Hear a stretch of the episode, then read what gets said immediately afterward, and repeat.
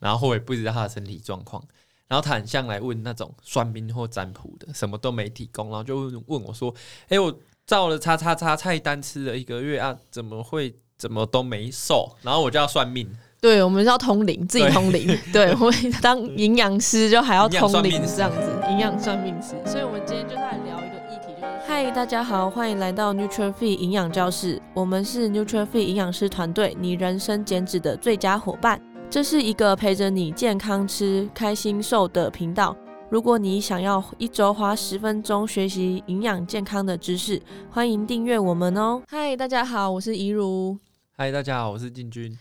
哎，我们今天要来讲一个呃很奇特的现象吗？反正就是我们在当营养师啊，以及经营 Nuture Fit 那么久以来，其实也蛮常会被质疑这个问题的。你有就是嗯、呃，在可能饮食控制的初期，大部分大家应该都会想说，哦，那我先自己上网爬文看看好了，然后我看一下别人的菜单怎么安排啊，我就照着吃就会瘦啦，那就不用找营养师啊，对不对，进军？诶、欸，对，常常有人问这个的问题，那你就觉得这个问题很困扰吗？这个问题就确实蛮困扰的，因为就是遇到最多的是大家会上网下载菜单，然后吃完遇到问题还拿来问我们。那他通常都是会问你什么问题？其实很多，就是第一个嘛，他们会他们下载一份菜单完，然后大概会吃一个月，对，然后他吃的一个月，其实我也不知道他做的怎样。嗯，然后我也不知道他有没有认真吃，然后我也不知道他的身体状况，然后他很像来问那种算命或占卜的，什么都没提供，然后就问我说：“哎、欸，我照了叉叉叉菜单吃了一个月啊，怎么会怎么都没瘦？”然后我就要算命。对，我们是要通灵，自己通灵。对，我们当营养师就还要通灵这样子，营养算命师。所以，我们今天就是来聊一个议题，就是说，呃，你在初期饮食控制，或是你想要减重的时候，为什么一定要找营养师？营养师的重要点，还有就是我们的价值到底在哪里？好，我们今天真的是应该好好来谈这件事情。好，首先来说呢，就是一开始我们是想要减重的时候，大家就会想说，哦，我就少吃嘛，我把热量减少，热量赤字就好了。所以这样子的话，长期我就一定会变瘦啊。所以热量赤字这件事情有这么容易吗？你觉得？热量赤字的话，其实对于某些人很容易，但是对于某些人很难。不是说所有的人都做不到。对，其实做得到，但是我觉得还有一点是，大部分的人其实算热量也没办法算到这么，就是也不太确定说自己热量算的对不对吧？我这样讲好了啦，就是如果我们一直说一定要找营养师，很像是因为我们是营养师，但是我们以客观的角度来讲，会分类出需要找和不需要的人，这样反而更准确。对，那就就算热量来说，如果说你是一个非常自律的人，你每天都可以自己煮、自己称，然后自己记录饮食，那确实你要控制热量是非常容易。那你可以做的这么精确，你确实也可以不用找营养师。但是这种人在减肥的人当中，大概只有占一两成而已。对，没错。而且如果说他要每一餐都称重的话，其实对于就是长期上来说也会蛮累的，但是我应该很多人他其实就是他已经很习惯自己就是吃这个量，对，然后长期这样子吃他也觉得 OK，其实就就不用说一定就是减重一定要找营养师，对，毕竟这个的话就是他可以自己调整的部分就可以。对啊，那这个是属于超级自律的人哦，就是。我讲的那一两层哦，对，那如果说不是那一两层的人，又要做饮食控制的时候，会发生什么事？其实会发生很多五花八门的事情。那像是以热量赤字来说，有的人连自己吃什么都记不起来，然后他来跟我说他有热量赤字，结果我叫他记录两天之后，发现热量都是超过的，因为他根本没有记录的习惯，他可能下午吃了一个一包坚果，然后晚上又吃了几口零食，那凑一凑就热量超高。对，没错。那除了热量以外啊，我还要想到一个点，就是是另外一个方面，就是三大营养素的分配。因为很多我们看到的人呢、他其实是他会觉得说，我今天就是吃很少，哦，我就今天就吃一个蛋糕而已啊，啊，一个蛋糕又怎么了嘛？这样的话，我其实热量就很少啊，这样我一定会减重吧？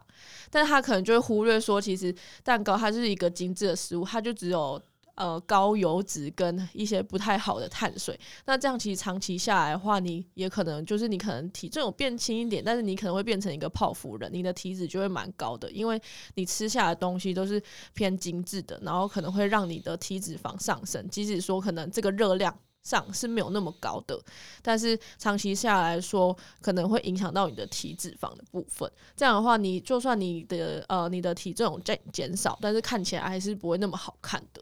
对，好，那所以三大营养素的分配呢，也是一个重点，就是像是三大营养素，就是像碳水化合物啊、蛋白质还有脂肪这三个东西，大概要去怎么分配？那我们也知道说，其实网络上有很多都会写说，哦，就是蛋白质就是至少要吃一点五倍到两倍啊，就是一个大方向。但是你可能不太知道说，其他的食物到底要怎么去分配它的比例。例如说，可能你有重训的人，你的碳水量就跟一般没有重训的人。吃的就不一样，或者说你就是依照你的活动度去调整，说你整天吃的热量还有碳水的分量，其实都是要根据你的活动量去做调整的。所以其实刚刚一路讲了那么多重点，每个人的状况都差太多了，十个人 可能会有十一种状况，所以营养师的角色不是只有在帮你算，把热量算出来，把营养素比例算出来，因为这些。不管是网络上文章或是书籍，你都查得到。但是更多的细节藏在你的可能生活当中，你的生活习惯，你的一些小毛病啊，然后你的运动量啊，然后你食物的喜好要怎么替换？那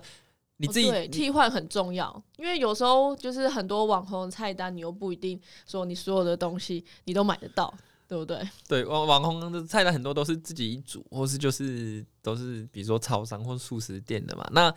当然啦，要这样子讲，说替换也都查得到，没错。可是那个资料量、资讯量很大，你自己查会耗很多时间，或你可能会查错或找错。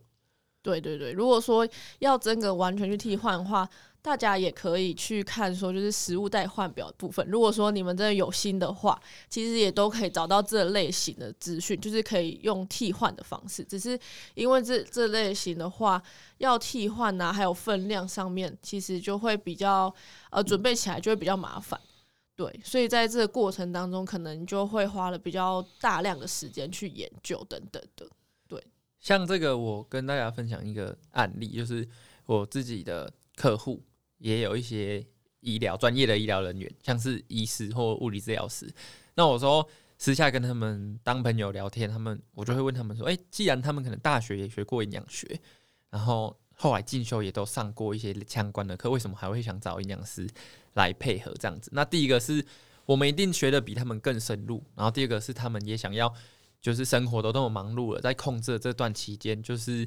希望可以不要耗费更多心力在这个上面，所以来请营养师协助他，效果会更好。那另外一个例子是一位健身教练跟我分享，就是他是学健美的，那他的课堂学生量都很多，然后专业度在健美上也很够。可是当他去学举重的时候，他其实也不会想要自己学，他也希望说找一个举重专业的来去辅助他上个一两个月，这样子他进步和效果都会更快，也比较不会走冤枉路。这是类似的道理。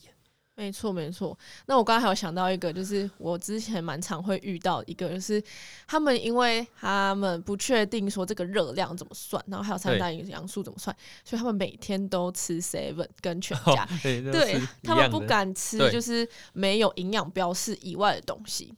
对，所以如果说他今天去跟朋友聚餐的话，他就不知道说要去怎么吃了，然后或者说我今天就是刚好在家里吃，那我还是不知道怎么吃，他就只能依靠就是外面的包装有三大营养素的，然后去计算，才会知道说哦，这个要怎么去呃估这个量这样子。对啊，对啊，所以这样的话其实也是一个蛮困扰的地方。如果说不要看包装，然后在外面吃外食也不方便称重的话，那你又想学会。就是控制热量最好就是跟着营养师学会学会一些用目测或是一些用手掌啊的比例尺的小技巧，用来看热量。那这个学习是就比较困难，不是说在网络上查一查就学得会的。没错，毕竟我们也是学了四年嘛。对，对啊，我们以前考试的时候都会直接拿一个便当，然后就跟我们说什么哦，这个三大营养素是多少啊，热量是多少？其实我们大概大三的时候还是一头雾水，不觉得吗？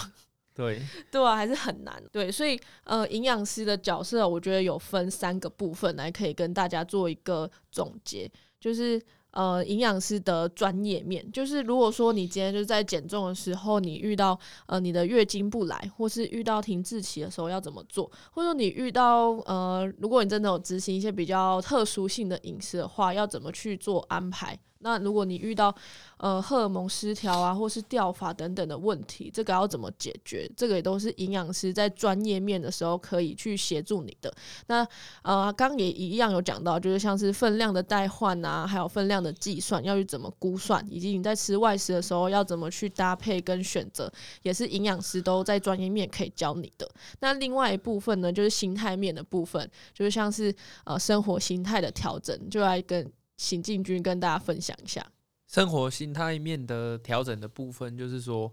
饮食控制呢。如果说你要照本宣科或教条式的去执行，你可以执行连续三个月，哎，你一定会成功。可是你中间你就会遇到困难，你会遇到说家人的聚餐，或者是你吃腻了，你想要换东西，你已经吃到很烦了，你想要休息一两天。那你休息一两天的时候，你要怎么调整？那营养师的角色，不管是跟你聊说你压力已经很大了，那我们今天让你休息两天，那这两天我们应该要怎么放松休息？然后热量如果吃超过了回来又要怎么调整？这个是很克制化、很因人而异的。那有的人他自己控制，他就会变成说他放松的时候暴饮暴食，然后结束之后又断食节食，陷入这种恶性循环。所以我们的一个角色是让他更安心，然后给他一个。给他一个方向，很像他在减肥时候的这个灯塔。对，所以有点像是一个。家教的感觉嘛，就是长期的一个家教，就是我们会希望说，我们每天都可以陪伴你，然后可以跟你说大概要怎么吃，然后这样的话，你也可以在减肥的路上少走一些弯路，然后或是给，就是有点像给你一个铲子，然后不会一直叫你说就是一直去挖矿，而是说就是给你个铲子，让你有一个工具可以使用，然后也会引导你说这样子走是一个正确的方向，也不会让你就是过度的减重。啊，或是用一些极端的方法去做减重，对，那可能长期下来就是，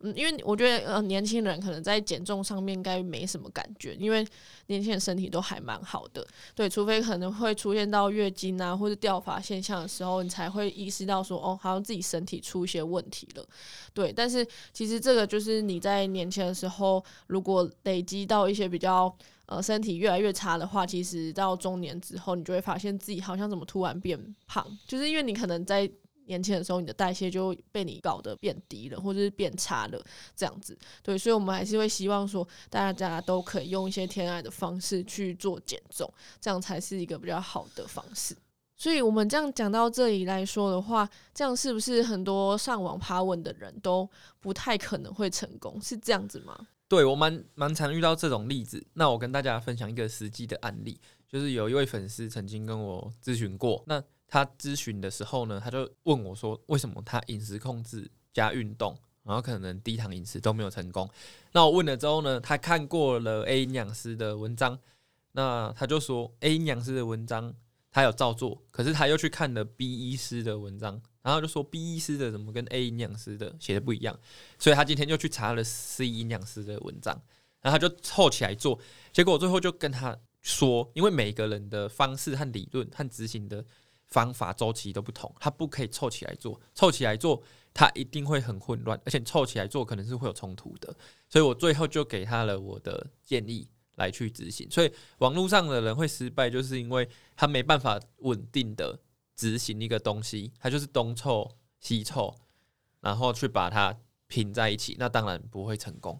对，因为现在就是资讯量爆炸时代，所以我们也是呃，就是在现在这个资讯量那么大的时候啊，如果说就是一。呃，看了太多资讯，反而你会无所适从，就不知道怎么执行。那我觉得，就是自己呃看到这么多例子来说的话，呃，营养师最重要的地方其实是克制化跟专业化的部分，就是可以针对你的现况，还有你的生活形态去做调整，然后帮你找到一个最适合你的方式。对，那我们刚刚讲了那么多好话。就是营养师的好话。对，我们一定也会有人他是自己看完，然后就是执行上，然后非常的自律，然后就成功的例子吧。有有有，像我刚刚讲的不好的例子，就像是你的目标是画出油画，可是你拿色铅笔在画。那再来的成功例子就是是我朋友的例子，我其实给他一点点建议而已，但是他执行度超级高，然后他一下子就成功。那他是一位要增肌的男生，那我就是帮他找出，因为他吃不了那么多热量，我就是帮他找出好消化吸收的食物，然后就给他指定足够的蛋白质量。然后碳水化合物来源去跟他讲一下量，让他每餐分成一天分成四餐去吃够，然后他就把碳水化合物、蛋白质都吃够，然后连续练两个月，然后他增肌就增三公斤。那这种就是执行度高又找到对的方法，是可以自己执行的。而且他是不是可以每天都吃差不多的东西？对，就执行自律非常自律的人。我觉得这真的太，我觉得对我来说就蛮难的。我觉得我一定要每天都吃不太一样的东西。不然一定一下就腻了。对，所以像你这种的，就必须 要参加课程，参加课程，给人家有人盯。对，我觉得一定要有人盯，才会觉得去继续继续执行下去。这样。对，今天这一集呢，就跟大家聊到这边。那如果对于各种的问题有有想要再反映给我们的话，都可以在下面留下评论，以及到我们的 Instagram 上面私讯，我们都可以哦。谢谢大家。如果你很喜欢这集的内容，欢迎大家可以在下方资讯栏做浏览哦。感谢你的收听，谢谢你愿意花十分钟在营养健康这件事情上面。如果喜欢我们的频道，记得订阅且给我们五颗星的评价哦。如果有任何的疑问或是回馈，欢迎来到我们的 IG 留言私讯我们哦。